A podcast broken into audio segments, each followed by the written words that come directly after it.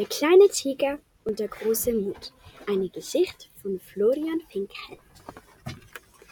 Dies ist die Geschichte vom kleinen Tiger und vom kleinen Bär und der Angst. Jeder hat mal Angst, aber oft ist sie ganz umsonst.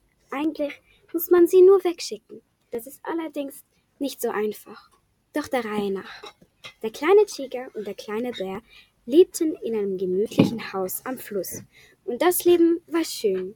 Jeden Morgen machten sie sich auf den Weg in den Wald, um Pilze zu finden.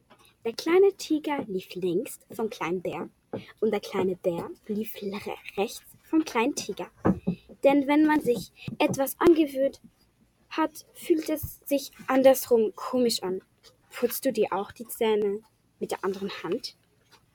Am Fluss trafen sie den Fisch, der wie immer zu dieser Zeit seinen Schuppen polierte.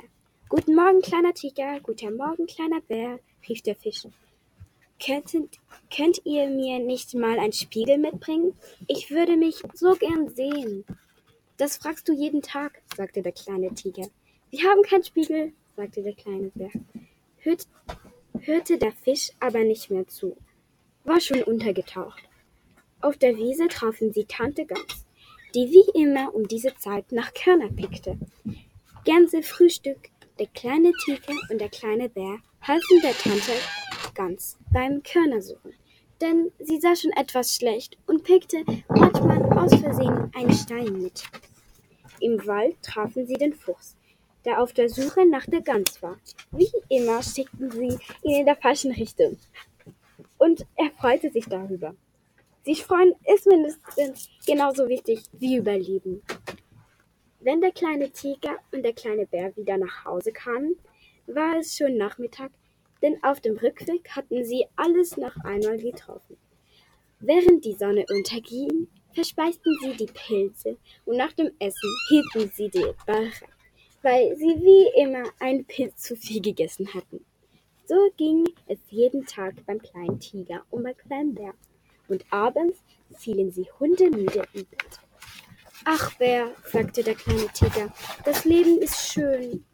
So schön, gähnte der kleine Bär und riss dabei sein Maul so weit auf, dass die Fliege, die gerade vorbeiflog, ein Ausweichmanöver machen musste.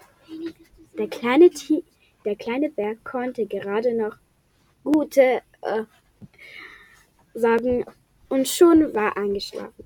Schnarch schnell einen tiefen Traum indem er der kleine Tiger indem er und der kleine Tiger eine weite Reise machten. Aber das ist eine andere Geschichte. In dieser Nacht konnte der kleine Tiger nicht einschlafen. Er musste an den Fisch denken, an die Tante, an den Fisch und an die Pilze, die sie alle gegessen haben. er lag mit offenen Augen neben dem kleinen Bär und hörte jedes noch winziges Geräusch. Manche Geräusche kannte er, wie das Summen der Fliege, die sich noch überlegte, in welchem Fell sie übernachten sollte. Manche kannte er nicht. Klack, klack, klack. Was war das? fuhr der kleine Tiger hoch. Er lief, er lief zum Fenster und schaute nach draußen. Doch es war so dunkel, dass die Tatzen nicht vor den Augen sehen konnte. Klack, klack, klack. Wo, wo kommt das her? flüsterte der Kleine. Man nicht kannte ich diesen unbekannten Geräusch und was ein Unbekannten ist, vor den fürchtet man sich. Bär, Bär, flüsterte der kleine Tiger und wachte und wach auf. Ich hab Angst, mm, brummte der kleine Bär und schnarchte weiter. Wer schnarcht, ist gerade woanders unterwegs. Und der kleine Tiger hatte eine richtig große Angst. Was, wenn das Klacken von einem fremden Tier kam? Von einem fremd gefährlichen Tier? Gerade als sich der kleine Tiger wieder ins Bett verkriechte wollte, hörte er einen Vogel singen. Oh, das ist schön, rief der kleine Tiger. So schön. Habe ich noch nie einen Vogel singen hören.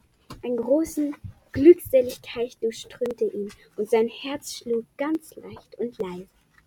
Weil er abgelenkt war, vergaß er das Klappen und seine Augen und seine Angst noch gleich dazu. Anstrengend lauschte er dem Vogel, um auch ja keinen Ton zu verpassen. anstrengend lauschen, macht aber müde. Und so passierte es, dass der kleine Tiger am Fenster einschlief und einen tollen Traum hatte.